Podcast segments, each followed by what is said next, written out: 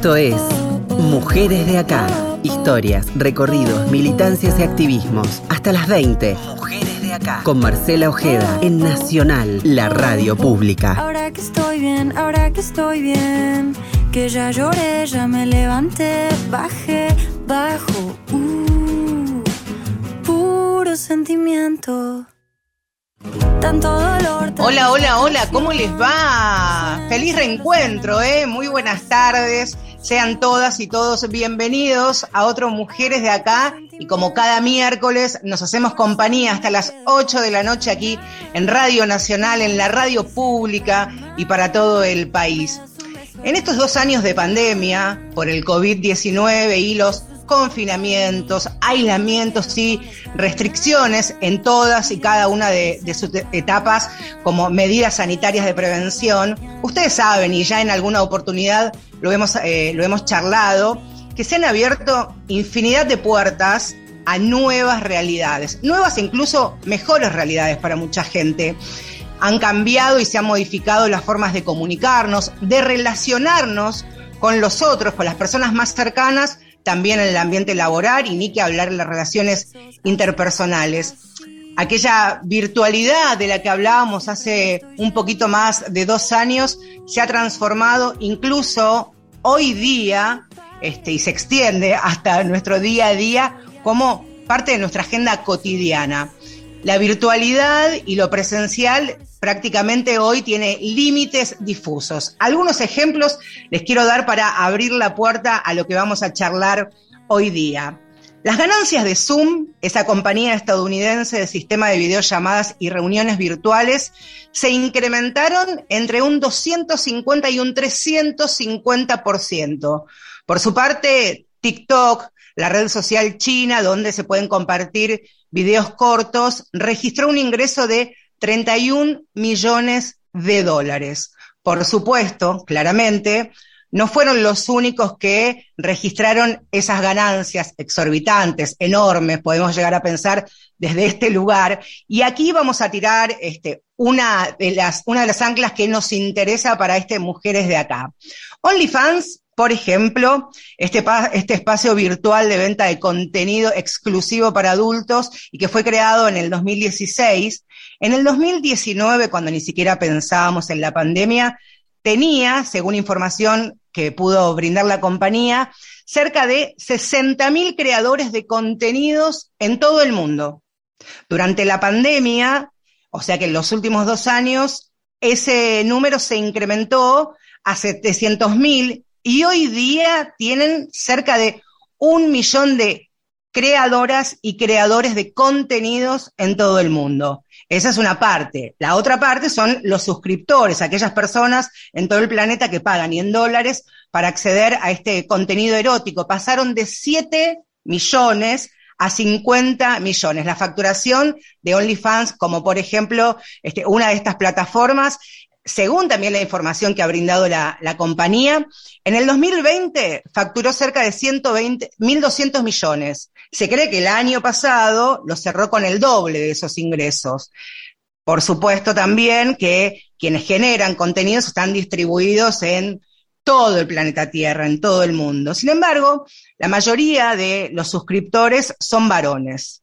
OnlyFans, como decía, por supuesto, no es el único espacio o aplicación para acceder a videos, fotos, videollamadas, contenido en tiempo real, como puede ser un streaming donde los suscriptores tienen que pagar. Hace mucho tiempo me preguntaba cómo se trabaja, de qué manera se diagraman los contenidos, cómo se idean, cómo se producen y quiénes son quienes lo protagonizan.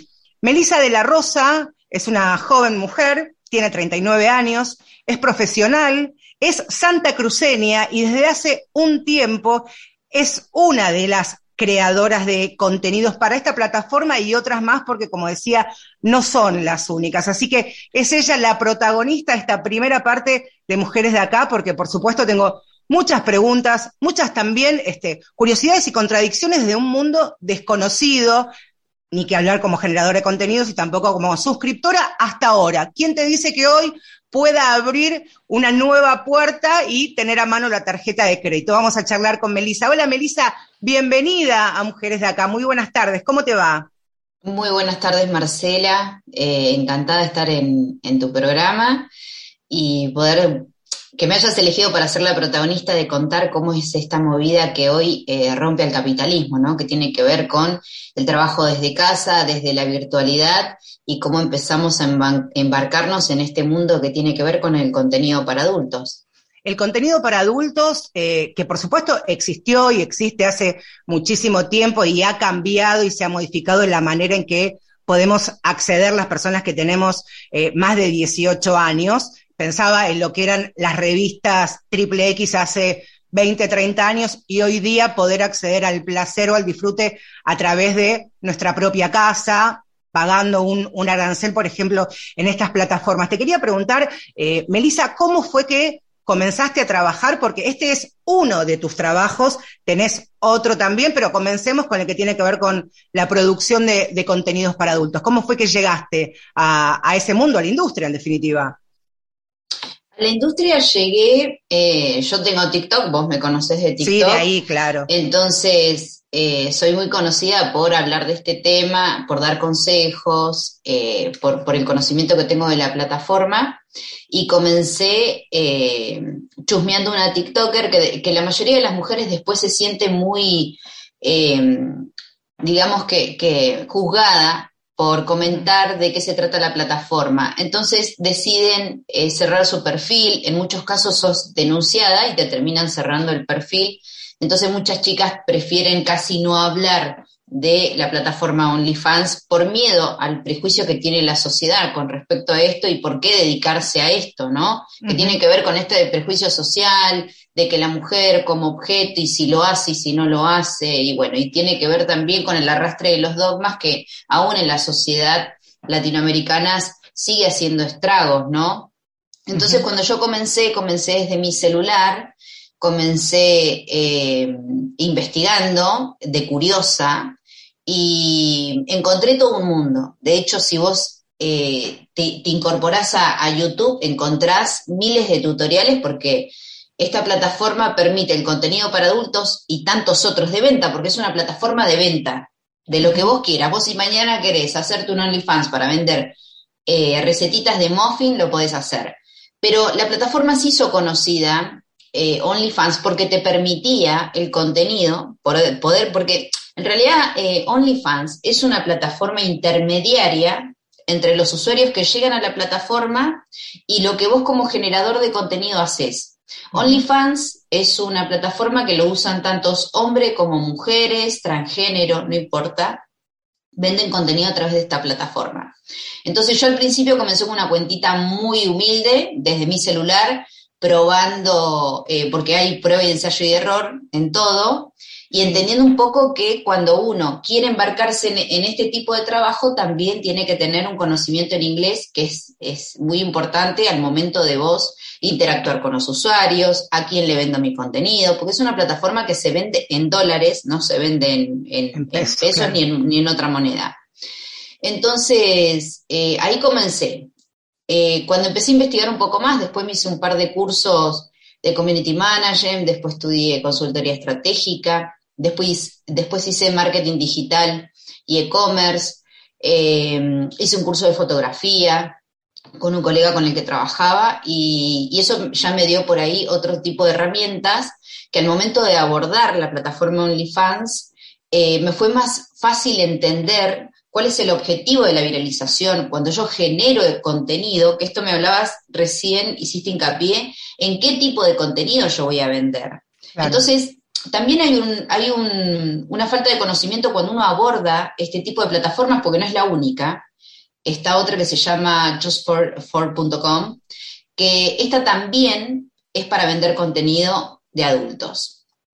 Entonces, ¿qué es lo que sucede? Hay un trabajo, una producción, hay muchas agencias de hecho, el año pasado yo firmé contrato con una empresa eh, que está en Berlín y así como hay esa, hay otras en Londres, en diferentes lugares, que eligen diferentes modelos así a través de Internet y gestionan la venta de contenido. Vos como modelo lo generás desde tu teléfono, lo envías en un archivo que no sea muy pesado y ellos hacen el trabajo de promoción, viralización y la venta de tu contenido en la plataforma OnlyFans. Eh, lo, que, lo que ha permitido esta plataforma es que cualquier persona puede acceder a generar dinero. La manera es estudiando, meterse. Eh, al principio, mi, mi, primer cuenta fue un desastre porque eran fotos desde un celular muy feas, no tenía, digamos, que el conocimiento, pero cuando yo decido embarcarlo de manera profesional, eh, ya con todos estos cursos encima, ahí es donde yo eh, decido pagar una sesión de fotografía, pagué eh, la locación donde hice las fotos, después pagué todo lo que tiene que ver con el maquillaje, la ropa, la lencería, toda la producción fue mía. Melissa, te embarcaste de manera profesional, por eso yo hacía hincapié esto de idear, producir y protagonizar. Fuiste a, través de esto de ensayo y error hasta hacerlo de manera profesional como lo estás haciendo hoy día después de haberte capacitado y preparado. Exactamente. La gente tiene esta, este, este juicio sobre el otro que cree que es solamente una foto en lencería o una foto mostrando tu, traste, y en realidad no es así. Eh, uno si bien vende un contenido, toda producción, cuando uno quiere embarcarse de manera masiva y al mundo, eh, tiene que hacerlo de manera profesional. Y el objetivo y la mirada debe ser así, porque esto yo también lo hablo por ahí con seguidoras que tengo, que quieren embarcarse en la movida, que quieren trabajar de esto, eh, siempre les digo, primero tienen que pensar en su imagen de acá hacia dónde voy a ir y cómo de manera personal a mí me va a perjudicar, me va a afectar emocionalmente que yo no lo pueda llegar a manejar. Porque también eh, la gente cree que es fácil vender contenido, la gente eh, romantiza OnlyFans y OnlyFans no es una plataforma de fácil acceso. ¿Y por qué no es de fácil acceso? Porque los, los suscriptores tienen que llegar a través de canales de viralización. ¿Cuáles son los canales de viralización? Tenés Twitter, hoy se está utilizando mucho TikTok, se puede usar Reddit, se puede usar diferentes plataformas, la mayoría son anglosajonas, o tenés que utilizar por ahí eh, otros, eh, otros recursos que te permitan a vos también cambiar la geolocalización de tu dispositivo, de tu computadora, para vos poder viralizar tu contenido. Entonces hay un montón de herramientas y estrategias para poder hacerlo y, de, y, de, y bien. Hay dos cosas, me parece, importantes que mencionaste. Por un lado, recién hablaste de, estrategias, pero también cuando tenés este intercambio con tus seguidoras, potenciales creadoras de contenido, les, sugerías que hay que estar preparada, que no es un trabajo fácil, que esto puede repercutir o tener consecuencias en su cotidianidad, en su día a día, en su mundo laboral, si es que tienen otro, con su familia. Eh, ¿cuál, es, ¿Cuál es tu realidad? Empezaste a trabajar, entiendo, casi al momento que comenzó la pandemia. Eh, lo hiciste de manera profesional, pero también tenías otro trabajo. ¿A vos te pasó esta situación que eh, te lleva a sugerirle a las chicas que lo piensen, que lo analicen con tu otro trabajo para amalgamar tus dos profesiones? Sí, pero ¿por qué, por qué yo creo que es importante también eh, a veces a la gente darle una cachetada de realidad?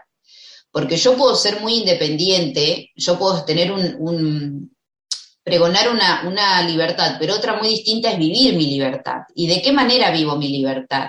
¿Y por qué digo esto? Porque a mí me pasó en, en mi trabajo formal, que yo soy comunicador y trabajo en un lugar, en un tribunal, eh, cuando empecé a, comencé a trabajar con esta agencia, porque antes lo hacía sola eh, con mi OnlyFans, cuando empiezo a trabajar con esta agencia, empezamos a ver el tema de Instagram, que es otra manera de poder viralizar y tener, digamos, fotos de muestra, poder eh, mostrar un currículum. Instagram es como un currículum hoy en día, en muchas profesiones, no solamente en OnlyFans. Entonces, ellos me piden cambiar una configuración de mi cuenta y es ahí donde mis fotos profesionales, donde yo vendo Only, se mezclan con la configuración de mi cuenta personal de Facebook, donde yo tenía ahí adosada gente de la oficina, que no era gente que trabajaba, era gente que trabajaba conmigo de manera profesional y gente, por ejemplo, de la Salco, gente que, que, que está acá en Río Gallegos, donde yo resido, y trabajamos eh, haciendo reuniones, capacitaciones, donde uno se, junta con los colegas y demás. Entonces, y ahí llegó, claro, y ahí llegó la otra Melisa, digamos, ¿no? Este, cuando se, eh, llegó la otra Melisa, este, la que tiene otro trabajo y que iba a comenzar a hacerlo de, de, manera profesional. ¿Cómo fue el impacto y qué pasó con vos y con las personas que te rodean, puntualizando principalmente en los prejuicios, en el señalamiento en una ciudad pequeña, porque no deja de ser una ciudad pequeña, que seguro, más que nada, tu trabajo este, público dentro de una, una repartición estatal también. Exactamente. Em, lo, que, lo que yo siempre aconsejo es cuán fuerte emocionalmente sos. Yo creo que hay tres pilares que los que uno tiene que trabajar como mujer libre em, en todos aspectos, tu libertad eh, emocional, tu libertad económica y tu libertad ideológica, porque si no cualquiera de las tres te puede pesar y muchísimo.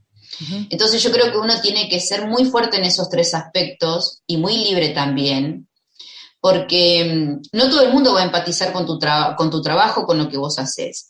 Entonces llegó un periodista opositor al, al, gobierno de turno y sacó una screenshot de mi perfil de, manera muy maliciosa y puso como que yo era la prostituta del Estado.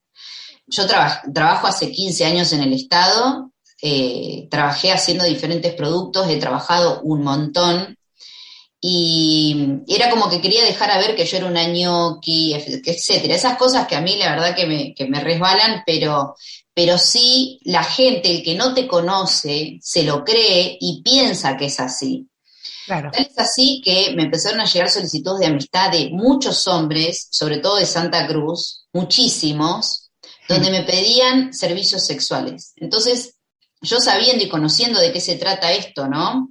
Yo hago una historia en mi Instagram porque me empezaron a seguir muchísimos hombres y mujeres, ¿no? Eh, y aparte criticándome, insultándome, diciéndome de todo, eh, que eso fue lo más triste, ¿no? Porque fue como que opacó mis 15 años de trabajo en el Estado a un trabajo que hacía muy poquito, estaba trabajando con una agencia muy contenta y bueno, surgió esta situación. Yo me lo tomé no mal, bien, porque de última a mí me sirvió para ser conocido de qué se trata esto y que hay mujeres que lo hacemos de cualquier parte del mundo, ¿no?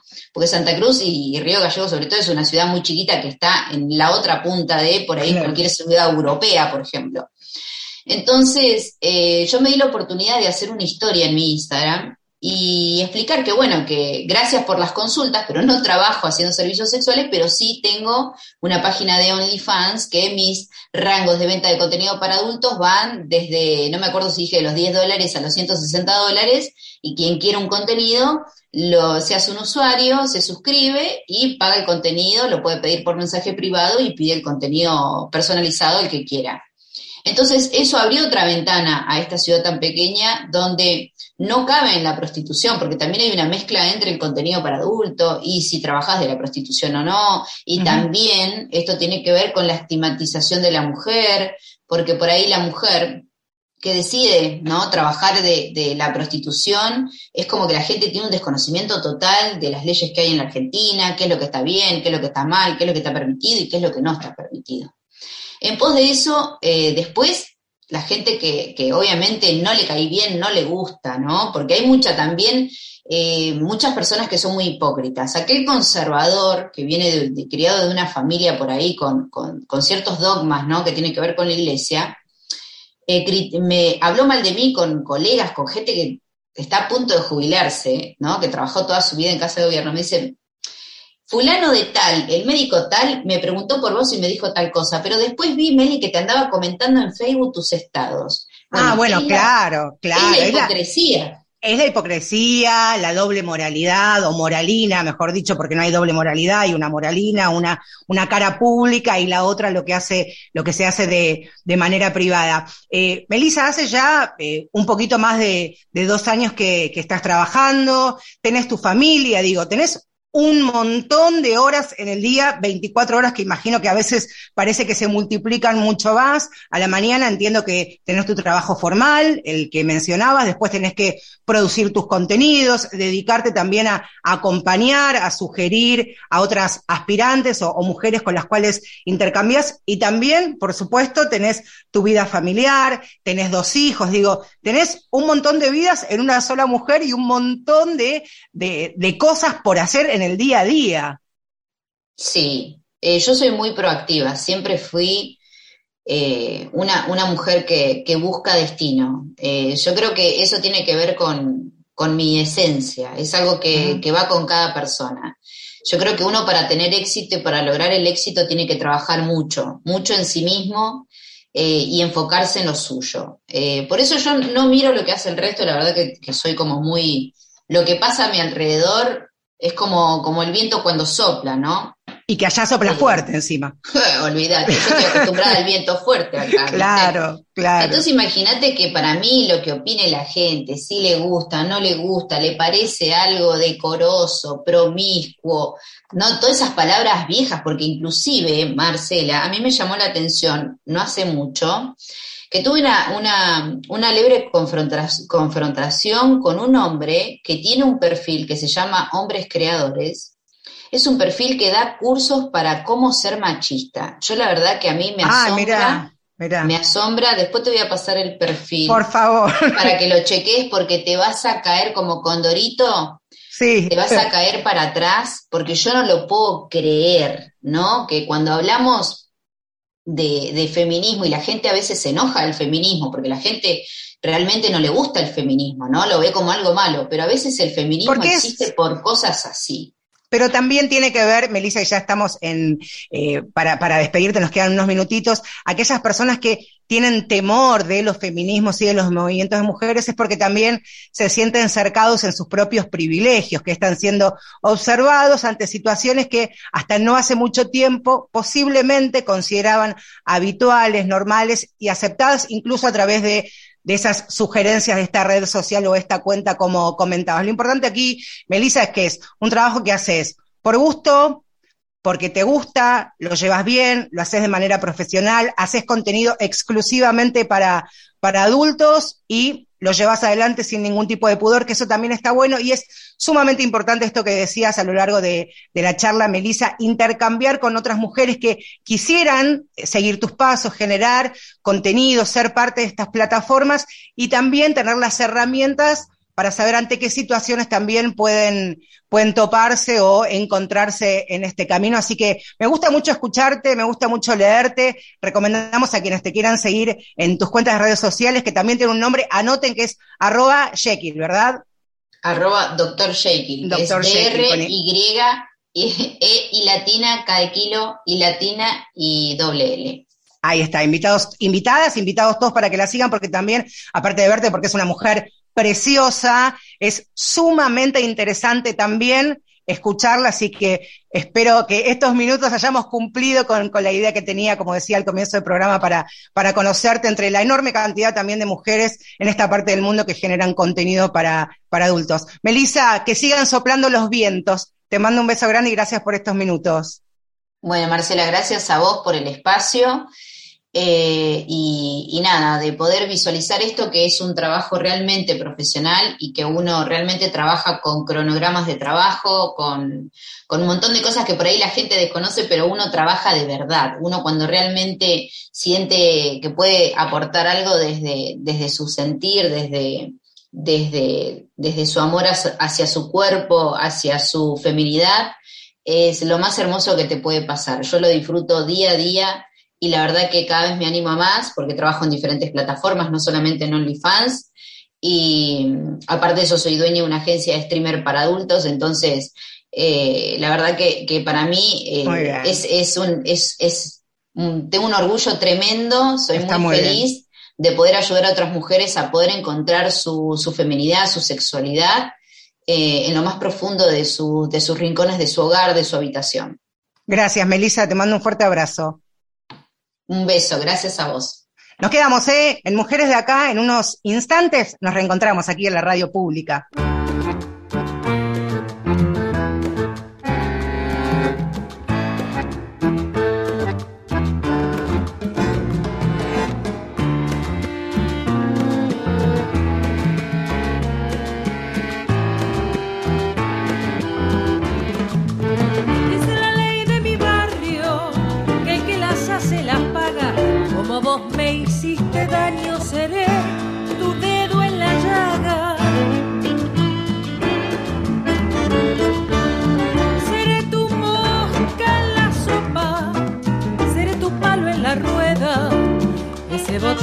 la brocha y en tu techo la gotera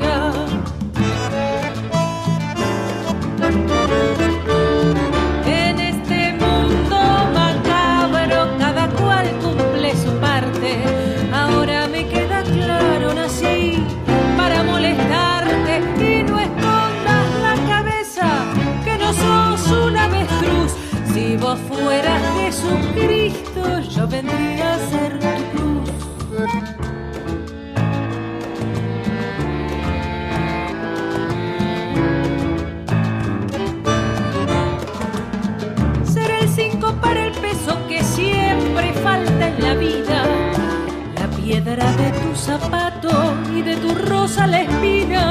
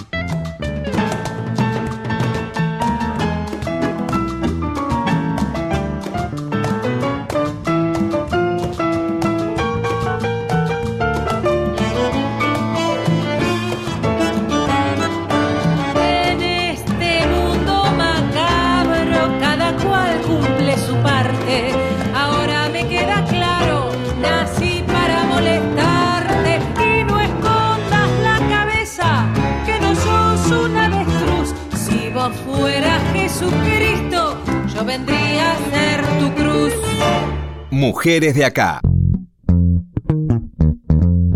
Sobre nosotras, historias, luchas y conquistas. Mujeres de acá por Radio Nacional.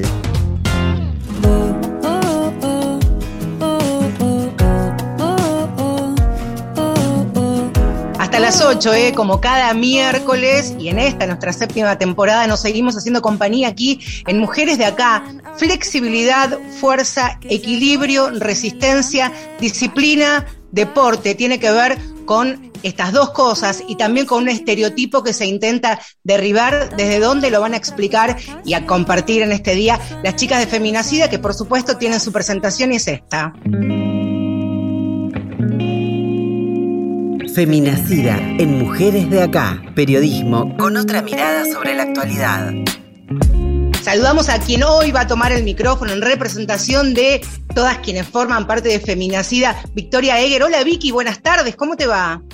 Hola Marce, ¿cómo andan todos por ahí? Muy bien acá. Pero muy bien, mucha música, deporte, disciplina, pero también mucho estereotipo, mucho prejuicio, todo en un caño. Bueno, sí, la sección de hoy la vamos a dedicar al Día Internacional de la Danza que se celebra este próximo 29 de abril, ¿no? Y no nos sorprenda que la fecha fue establecida en conmemoración a un varón, que fue un bailarín francés, considerado el creador del ballet moderno. Pero hoy no solo que han pasado muchos años, sino que podemos decir que ha corrido mucha lucha feminista por abajo de esas piruetas. Por eso vamos a hablar del pole dance, o también popularmente conocido como el baile del caño o de la barra. Sabes, Marce, que es una danza que carga con muchos estigmas, como decías hace un rato, por la sexualización y por la cosificación de los cuerpos de las identidades feminizadas. Y esta nos pareció una oportunidad para que desarmemos algunas creencias. El baile del caño durante décadas estuvo relacionado al striptease y sin ir tan lejos, no hace mucho que fue fogoneado por los realities del prime time televisivo como la gran apuesta ¿no? para, para subir el rating. Pero la realidad es que la práctica de esta danza ha crecido muchísimo y ayudó a que haya más presencia de mujeres en los deportes. Los estilos que más se difunden en nuestro país y los que más practicados están y más extendidos son el pole sport, que es un tipo de entrenamiento con la barra vertical, es decir, con el caño, donde las personas intentan distintas figuras, distintos trucos, e implica el uso de la fuerza de todo el cuerpo, no simplemente de los brazos y de las piernas, ¿no? Y en segundo lugar está el pole exotic, que es esa danza con el caño donde las personas usan zapatos con plataformas que son muy, muy altas. Y si bien toma ejercicios del, del estilo anterior, acá se ve una mayor expresión del cuerpo, una mayor sensualidad, pero ambas sí son, eh, son prácticas deportivas. Agustina Sandoval es bailarina de pole dance, a la cual tuvimos la oportunidad de entrevistarla para este segmento. Te cuento que tiene 24 años y que lo practica desde sus 16. Si te parece, escuchamos un fragmento. A ver qué dice Agustina. Yo este, tenía mucho miedo cuando recién empecé, que era chica, eh, tenía mucho miedo, porque me, todo el mundo me decía, vas a terminar y vas a parecer una, me decían, eh, una marimacho, porque me decían que me iba a inflar toda, que iba a estar toda súper trabada. Y me metieron un miedo que yo, la verdad, este, en realidad lo, lo transformé porque mi cuerpo cambió muchísimo con el entrenamiento, es un tipo de entrenamiento muy exigente. Cambió mucho, pero amé cada parte de ese cambio. Yo me sentía muy fuerte, me sentía muy confiada en mí.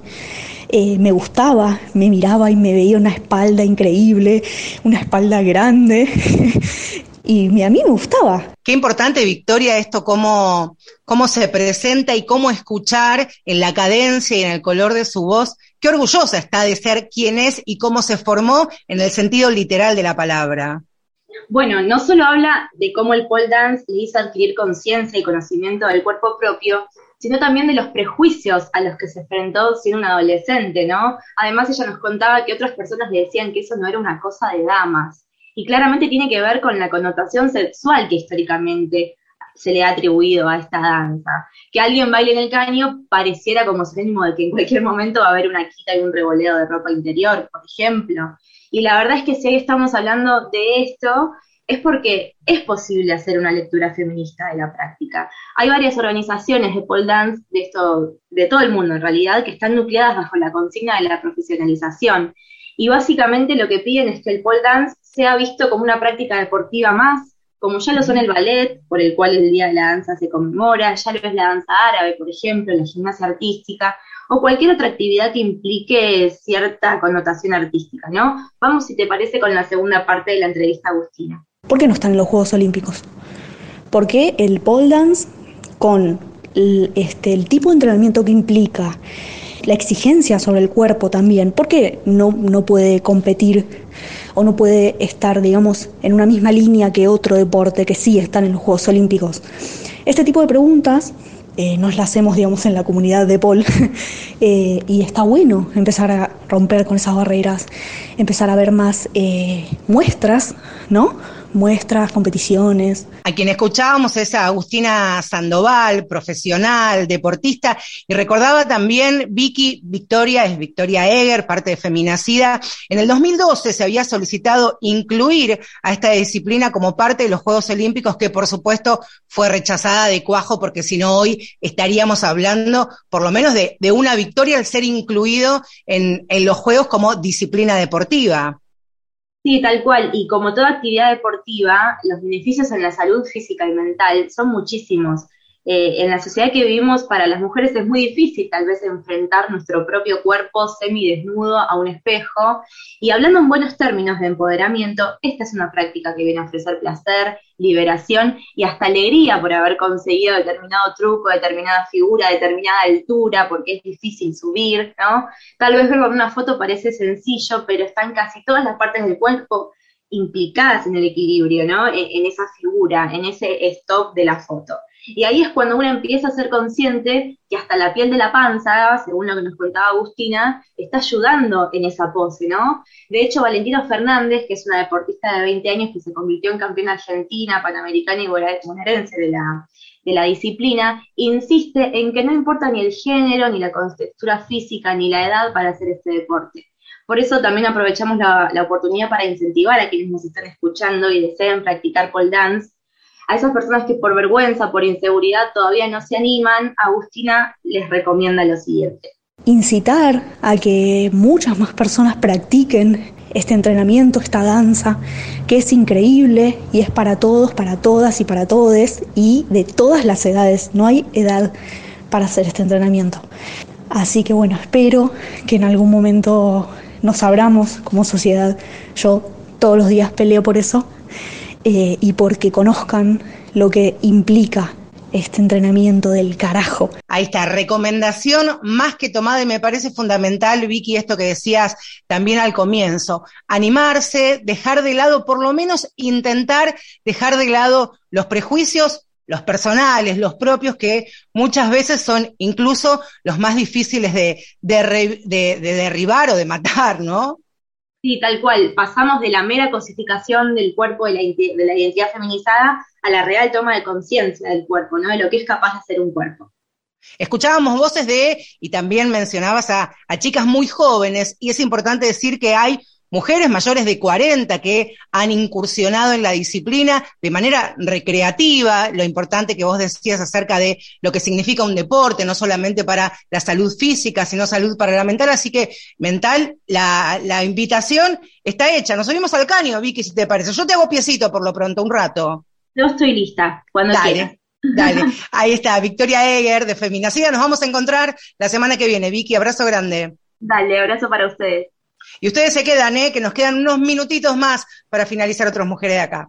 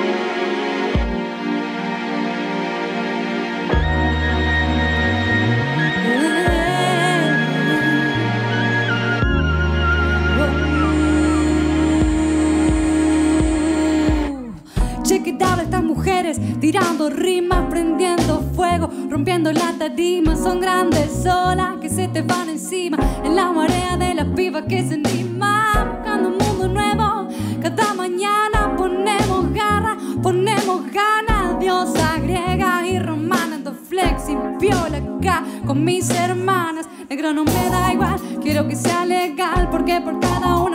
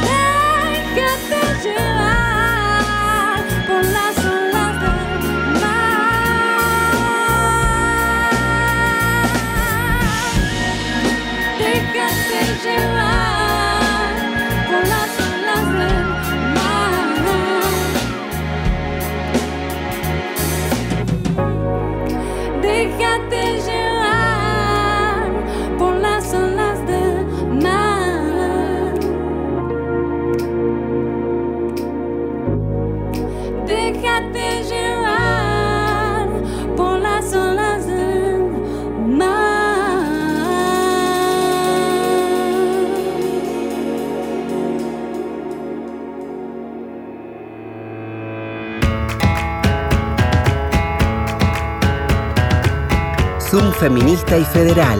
¿Qué está pasando ahí? Y decíamos, a mí me gusta mucho decir tirar anclas y vamos a tirar un ancla ahora en la ciudad de, de Rosario. Bueno, ustedes saben que el acoso sexual callejero es sin duda alguna, una de las violencias más habituales que padecen las niñas, las adolescentes, las mujeres las personas con cuerpos feminizados. En algunas ciudades, hoy día, con fuerza de ley, se ha sancionado como delito y la persona acosadora recibe sanciones que incluso van desde el arresto, pasando por multas económicas, trabajos comunitarios y también talleres de concientización. Ya en este programa, en nuestra séptima temporada, hemos detallado qué es el acoso sexual callejero, saben ustedes, comentarios sexuales, cuando te sacan una foto o video sin consentimiento, el contacto físico indebido, la persecución, el arrinconamiento, la masturbación. Y seguramente estás escuchando todo esto y vas a estar asintiendo con la cabeza porque en algún momento de tu vida, y si no es de manera cotidiana, lo habrás vivido o lo estás viviendo hoy día. En Rosario se está trabajando muy fuerte de cara a la implementación de un nuevo código de convivencia, así que sobre esto vamos a hablar y de la campaña Frenemos el Acoso con Sofía Boto, que es directora del área de Mujer e Igualdad de la municipalidad. ¿Cómo estás, Sofía? Gracias y bienvenida Mujeres de Acá. ¿Cómo estás? Hola Marcela, muchas gracias. Muy bien. Bueno, bienvenida a Mujeres de Acá, nos encanta poner un pie en, la querida ciudad de Rosario. Bueno, ¿cómo están trabajando y con qué expectativas a lo que va a ser ya el, próximo mes? Mayo, en lo, ahí está, la vueltita a la esquina. Bueno, eh, siempre estos meses y este momento del año es muy importante mm, eh, para, para las mujeres y sobre todo para eh, para las feministas, yo me considero feminista y para aquellas que, luchamos y que creemos eh, en, luchar obviamente por, nuestros derechos, eh, es un momento especial en el año porque nos invita un poco a sensibilizarnos, a concientizarnos y a hablar de una de las violencias más naturalizadas, como vos bien decías, para las mujeres y las identidades disidentes que es el acoso sexual callejero, ¿no? Aquellas violencias que sufrimos en las calles que tienen como su manifestación más, eh, más ilustrativa y más cercana, lamentablemente, ¿no? El acoso sexual callejero, ese acoso que, que, sufrimos en las calles, que a lo largo de la historia se le han puesto diferentes nombres, pero que sin duda es uno de los temas que más nos preocupan y nos ocupan porque es una de las, eh, de las cuestiones a las que nos tenemos que enfrentar, de las violencias a las que nos enfrentamos las mujeres a la hora de transitar el espacio público y que muchas veces eh, implica mm, no solamente una vulneración de nuestros derechos, sino el no poder disfrutar de ciertos espacios, momentos del día, eh, de manera igualitaria y de una manera segura, de una manera eh, en la cual eh, realmente podamos vivir nuestra vida, ¿no? Libre, libre de violencias. Entonces, bueno, a partir de mm, en la ciudad de Rosario, nosotras desde lo que es la Secretaría de Género y Derechos Humanos, me toca circunstancialmente estar a cargo de lo que es la Dirección de Mujeres de Igualdad, planteamos una campaña que se llama Frenemos el Acoso, por dos cuestiones. Una, nosotras en la ciudad de Rosario estamos eh, impulsando una campaña, creamos una campaña que se llama Frenemos el Acoso en el marco de todo esto que te venía contando eh, y que tiene como objetivo, por un lado, visibilizar un dispositivo que tenemos en funcionamiento desde el año 2016 y que es un dispositivo que se creó a partir de las demandas de los colectivos de mujeres de poder atender ¿no? situaciones de, violencia en el espacio público, de acoso, y particularmente en el transporte público. Cualquier ciudadana de la ciudad de Rosario, ciudadano también, porque recibimos reclamos de mujeres, varones, eh, mujeres trans, sobre todo la gran mayoría son mujeres cis, eh, pero cualquier persona que sufra una situación de acoso sexual en un transporte público, obviamente, eh, bueno, puede hacer un reclamo a lo que es el Servicio de Atención Ciudadana, que es el 147. A partir de ese reclamo, eh, se inicia todo un procedimiento y un proceso donde se empieza, se, inicia un proceso de investigación y se le hace también un acompañamiento a la persona que, que hizo ese reclamo y obviamente asistiéndola en eh, también los niveles ¿no? de gravedad que puede llegar a tener esa situación, porque bueno, una situación puede causarse bueno, con un acompañamiento y con eh, y, bueno, y a partir de la investigación administrativa, pero otras situaciones, por ejemplo, van a necesitar un acceso a la justicia y se les brinda un poco esa contención y ese asesoramiento. Eh, ese dispositivo tiene, está en funcionamiento, como te decía, desde el año 2016 y un poco esta campaña lo que quiere rescatar es, por un lado, esto que fue un derecho ganado, por Sí. las rosarinas, eh, que es el poder reclamar ante una situación eh, donde ni siquiera estaba tipificada la violencia en el espacio público en ese momento, eh, en lo que es la ley nacional, en la 26485, que es la que regula y, y, y enmarca ¿no? toda la violencia, todas las políticas ¿no? de prevención y erradicación de las violencias hacia las mujeres de nuestro país. Así que digo, fue una, realmente una conquista y obviamente con eh, otra expectativa muy importante, que es que hace muy poquito se sancionó el Código de Convivencia y que nos habilita otras herramientas que estamos en, en un proceso ya de... eh, le falta todavía un tiempito muy corto, unos meses, para ponerse en funcionamiento este nuevo código de convivencia, pero lo que hace es tipificar el acoso callejero como una contravención y nos da otras herramientas al Estado para actuar eh, ante una eventual denuncia, ¿no? Y, mm, y que implica, por un lado, bueno, vos mencionabas también esto antes, implica Sí. por un lado una multa, una posibilidad de multa y también algunas eh, otras instancias eh, a evaluar eh, que tienen mucho que ver con, con también las políticas que me parece que tienen que ver con la deconstrucción y que tiene que ver también con la promoción de derechos, que es repensar ciertas masculinidades Claro. eh, que son eh, realmente mm, aportan lamentablemente a situaciones más violentas y que nosotras creemos que trabajándolas y brindando herramientas, por un lado se, hay dos instancias, una que es un trabajo grupal que hoy bien. existe también en la Municipalidad de Rosario, donde hay derivaciones de la justicia o de distintas instancias a un dispositivo de varones que ejercen la, eh, violencia de género, y también situaciones de reeducación o de talleres eh, donde se pueda sensibilizar eh, a aquellas personas que ejercen alguna situación de violencia. Y esto también Muy con bien. una perspectiva de que no todo es una sanción, Claro, no, sino que también me parece, parece importante ya, Sofía, para despedirte, dos palabras importantísimas. Reeducación, sensibilizar, aprender y que no todo se castiga desde lo punitivo, ¿no? Que no todo es sancionable, sino que muchos varones pueden este, deconstruirse, aprender de, de nuevas conductas, principalmente en el espacio, en el ambiente público. Agradecerte, Sofía. Muchas gracias por estos minutos aquí a Mujeres de Acá. Fortísimo abrazo. Gracias, Marcela, hasta pronto.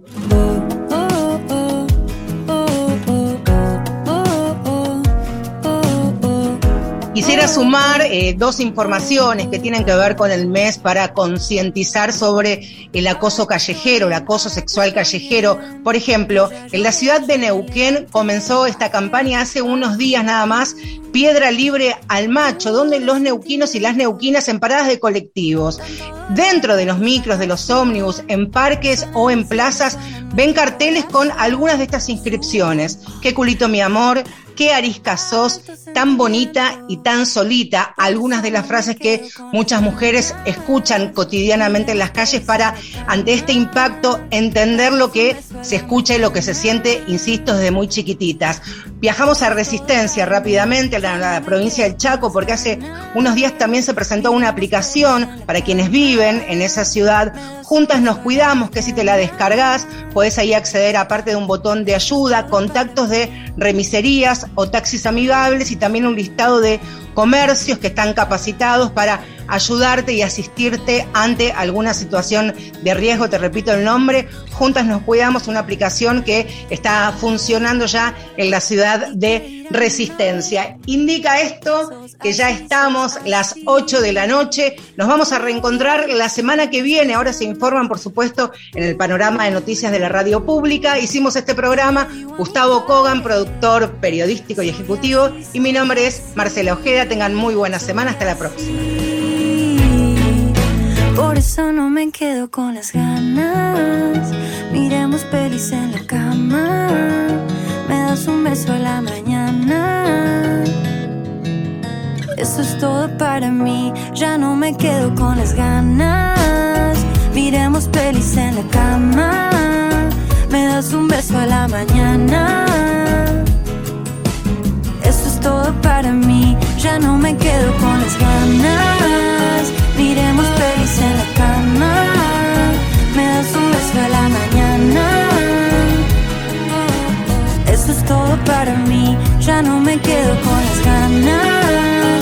Miremos pelis en la cama. Me das un beso a la mañana.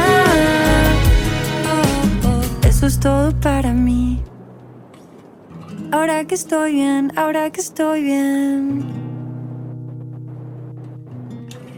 Ahora que estoy bien.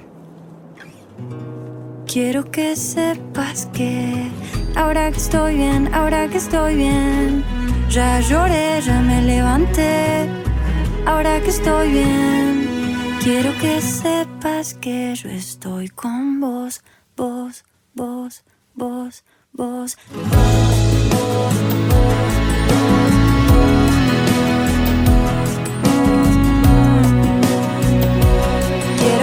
sepas que yo estoy con vos. Ahora que estoy bien, ahora que estoy bien.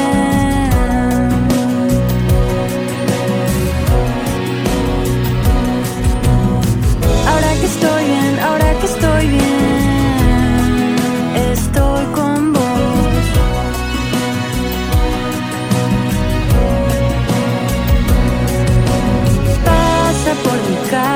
passar.